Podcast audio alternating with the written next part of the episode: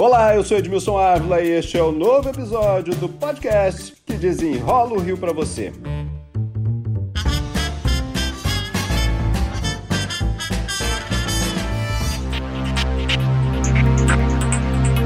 Mais uma etapa, a audiência de instrução e julgamento do caso Henri Borel, um dos casos de maior repercussão no Brasil este ano, gente. O ex-vereador Jairinho, padrasto, e a mãe de Henri, Monique Medeiros, são réus pela morte do menino de 4 anos. Henri Borel morreu no dia 8 de março. Segundo a denúncia, foi vítima de torturas realizadas pelo ex-vereador Jairinho. A mãe também irá responder por homicídio triplamente qualificado, tortura e coação. Para desenrolar esse assunto, o meu convidado é o pai, Leniel Borel. Você vai notar que no fundo da gravação tem um ruído é que ele está lá no Tribunal de Justiça do lado de fora acompanhando tudo. Vamos começar falando aí, é, são dois dias né, de, de novos depoimentos, né? O que, que você destaca é, no primeiro dia? Edmilson, primeiramente quero te agradecer aí pelo apoio, né? Pelo mais um podcast aí juntos. É, bom, eu tô aqui, né? Queria estar lá dentro, né? Na, tô aqui na luta por justiça. Vocês sabem que eu luto diariamente por justiça pelo meu filhinho. Mas fui aconselhado, né? Pelo Ministério Público e pelos meus advogados para não comparecer, não estar lá dentro, né? Por né, o Código de Processo Penal, uma, como eu sou assistente de acusação e uma das testemunhas, uma testemunha não pode ouvir a outra. É, enfim, e por isso eu não, não vou fazer nada que possa atrapalhar o processo ou anular o meu depoimento, então por isso eu resolvi estar aqui fora, por isso eu peço desculpa aí pelo barulho aí ao fundo. Bom, é, primeiro dia eu foi um dia aí da defesa do, da, da parte do Jairo, que a gente acabou vendo inúmeras mentiras, mentiras do pai, é, coisas, é, ilações, é, coisas que. presunções, coisa que fa ele falou que ouviu de algum lugar, que leu de algum livro, mas nunca fatos reais. E, e algumas mentiras, entendeu? Incluindo tentando é, descaracterizar o laudo do ML, descaracterizar o, o trabalho da Polícia Civil, enfim. É, e aí a gente viu aí provavelmente uma estratégia da defesa, né, do, do Jairo lá, que também parece que, olhando assim, é, olhando aqui do jeito que eu estou olhando, hoje parece que as duas defesas estão juntas, né?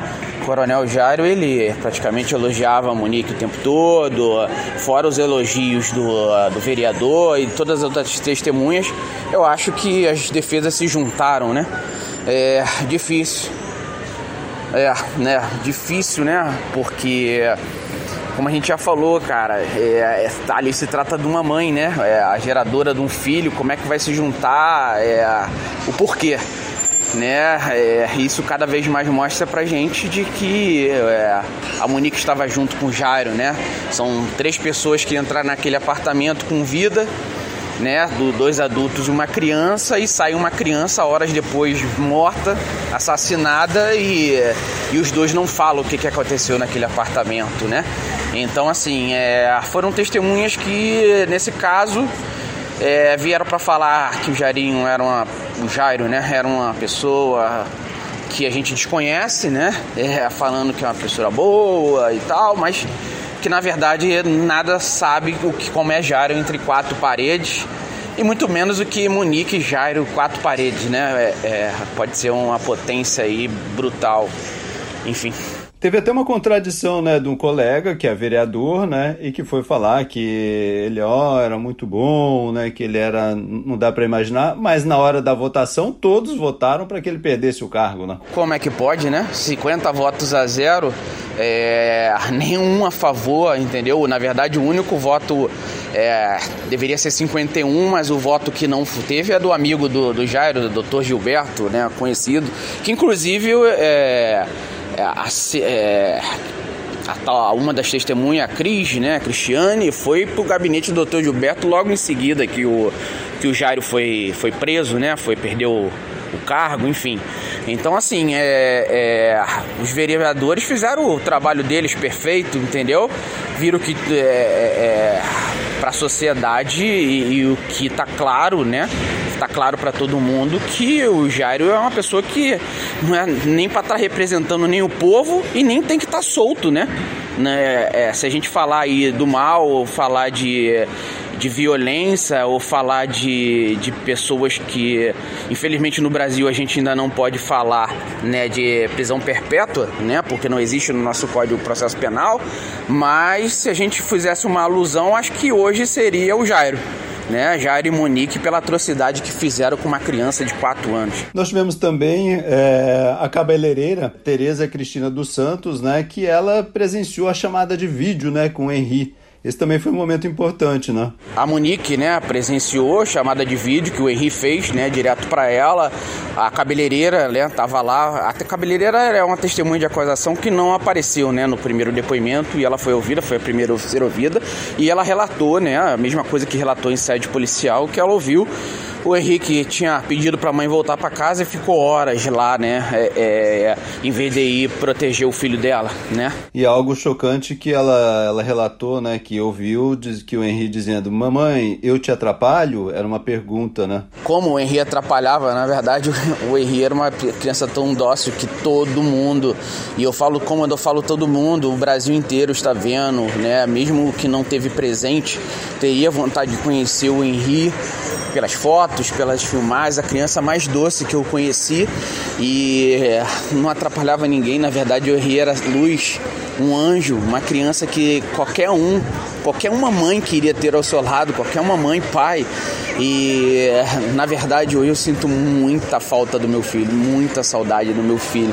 Eu queria ele aqui, como ele é uma criança que atrapalha. Na verdade, o Henrique trazia era a luz. Nós tivemos também, Lenel, um depoimento da tia do Jairinho dizendo que foi um acidente, né? Muito contra todos os laudos mostrando é, todos os hematomas e algo contundente é, espalhado pelo corpo, né? Mostrava exatamente uma, uma diferença, né? É, gritante sobre o que os laudos mostraram, né? Pois é, são 23 lesões, né? O, o, o, Edmilson. Cara, é, é, muito difícil eu como pai ver aquilo quando eu peguei o laudo do ML, laceração hepática, hemorragia interna, causada por ação contundente. A alusão do, do policial que me entregou é de uma queda de um terceiro andar do prédio. Então, assim, é, galo na cabeça, escoriações pelo corpo. É, e aí vem o, a, tia é, e o próprio pai do Jairo, o coronel Jairo, falando que não viu. Poxa, eu vi, tava lá, as médicas relataram, tá no boletim médico querendo causar uma confusão ou apresentar uma mentira de que todo mundo que estava lá viu. O, o que é esperado nessa, nesse momento aí, nessa audiência de, de instrução e julgamento, é toda uma tentativa de desqualificar é, laudos e depoimentos, né? Sim, é o que está se demonstrando pela parte da defesa, né? A Polícia Civil do Rio de Janeiro fez um trabalho exemplar.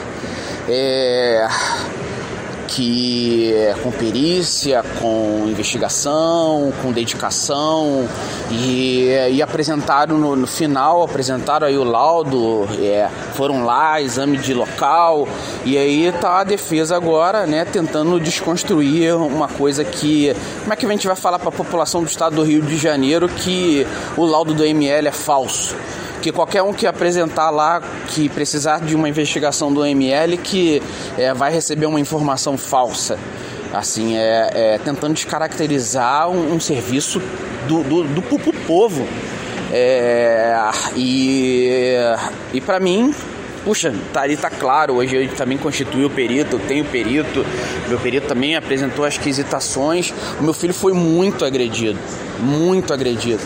E eu sofro todo dia por não ter conseguido proteger ele. E que vários peritos confirmaram, né? Especialistas que analisaram é, os laudos confirmaram o que aconteceu, né? Não só do, do, do IML, né? A própria Globo, né, transmitiu mais de seis peritos é, que analisaram os laudos, analisaram o local e a conclusão é sempre a mesma. O Henri foi assassinado naquela, naquele apartamento foi assassinado brutalmente, tá? Uma criança é, nossa, é muito difícil como pai é, é, é, é, e um sentimento de impotência grande falar isso, mas o, o, meu filho ele foi muito machucado naquela noite e na presença e com grande probabilidade, né, de o maior percentual que a gente está vendo, posso falar quase que 100%, com a presença da mãe junto então, assim, é, é, é muito difícil, o, o Edmilson,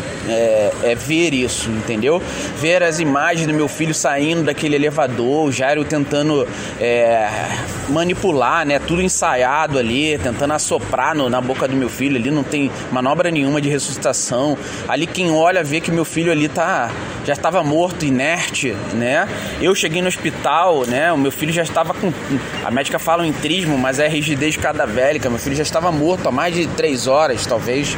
Entende? O meu perito já fez cálculos, já, já com tudo. E ali o Henrique provavelmente ele foi assassinado ali entre meia-noite e uma hora da manhã. E aqueles dois ficaram lá naquele apartamento é, pensando no que fazer, né? É, Monique e Jairo o que queriam fazer. E eu acho que eu já falei isso.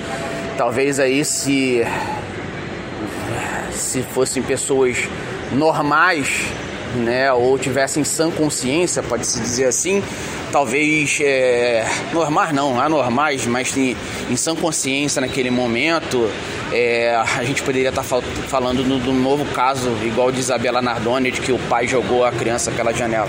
Agora, para a gente concluir, terminando a audiência, essa audiência de instrução e julgamento, qual o próximo passo aí? Como é que você está olhando o futuro agora de todo, de todo esse caso, um dos principais casos do país aí? Bom, querido, eu tô aqui, é, eu luto por justiça diariamente pelo Henri, é, botando os advogados, é, sempre em contato com o promotor, é, com, toda, com todas as informações necessárias. É, eu acredito que a juíza vai fazer o trabalho dela, está, está analisando coisa, tudo e eu acredito que o próximo passo é o que o povo, né, eu quero e, e eu acho que é o certo, né, que é o júri popular, para que a gente possa ver ele sendo julgado pelo júri e recebendo a pena máxima para que todo agressor aí no Brasil ou qualquer outra pessoa que come, queira ou já pensou em cometer um crime bárbaro desse ou, ou agredir uma criança, pense 10 mil vezes, porque aqui vai ser o exemplo para todo o Brasil aí da, do, do tipo de pena, né? que vai receber um agressor contra a criança. Leniel Borel, pai de Henri Borel, muito obrigado pelas explicações aqui. Obrigado, querido. Deus te abençoe imensamente. Muito obrigado pelo carinho, o apoio. Grande apoio de vocês aí, da Globo, é, seu também, Carlos Delanoy, Leslie, todos que têm aí, têm contato com a gente desde o começo, estão em busca da verdade junto comigo e que a justiça e que a justiça pelo meu filhinho, pelo Henri Borel, seja feita. Este podcast teve edição e sonoplastia de Gabriel Morte. E eu, Edmilson Ávila, toda semana desenrola um assunto aqui para você. Até o próximo.